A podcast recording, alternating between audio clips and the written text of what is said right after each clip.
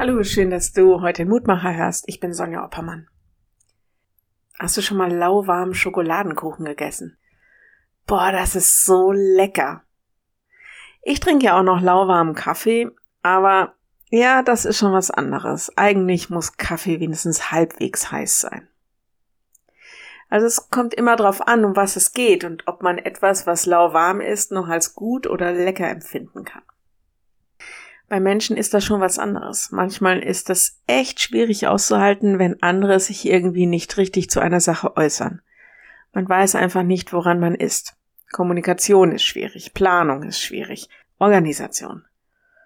Jetzt leben wir dummerweise in Zeiten, in denen sich viele möglichst lange alle Optionen offen halten wollen. Beim Glauben ist das so eine Sache, jedenfalls wenn ich da so manches Wort der Bibel höre. Der Lehrtext heute ist aus einem Sendschreiben aus der Offenbarung Kapitel 3, geschrieben an die Gemeinde, von der es in Vers 15 heißt, sie sei weder heiß noch kalt, sondern lauwarm. Und dann der Lehrtext heute, Verse 17 und 18. Du sprichst, ich bin reich und habe mehr als genug und brauche nichts. Und weißt nicht, dass du elend und jämmerlich bist, arm, blind und bloß.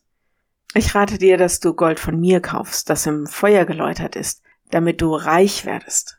Und weiße Kleider, damit du sie anziehst und die Schande deiner Blöße nicht offenbar werde. Und Augensalbe, deine Augen zu salben, damit du sehen mögest. Was ich höre, mach die Augen auf in deiner Selbstzufriedenheit. Sieh, was du wirklich an geistlichen Schätzen hast. Und da sei ehrlich und erkenn, deine geistlichen Güter, naja, mindestens mal kalt geworden. Und doch gibt es Hoffnung. Mach die Augen auf, lass dich von Gott wieder neu ausrüsten mit Glauben, mit Geistesgaben, mit Leben.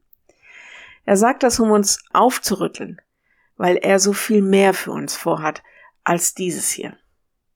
Wenn du magst, dann bete doch noch mit mir. Ja, so stehen wir vor dir im Grunde mit leeren Händen. Wenn wir in unser geistliches Leben schauen, in das Leben unserer Gemeinde, ist es das, was dir gefällt? Du weißt, was wir brauchen, unsere Gemeinden, unsere Mitarbeiterinnen und Mitarbeiter und auch wir persönlich. Du weißt, wie sehr wir dich brauchen. So bitten wir dich um deinen Geist, dass wir uns neu rufen lassen, dir zu folgen, dich zu bekennen, in deinem Namen zu handeln. Das bitten wir dich für uns und unsere Gemeinden, für deine Kirche.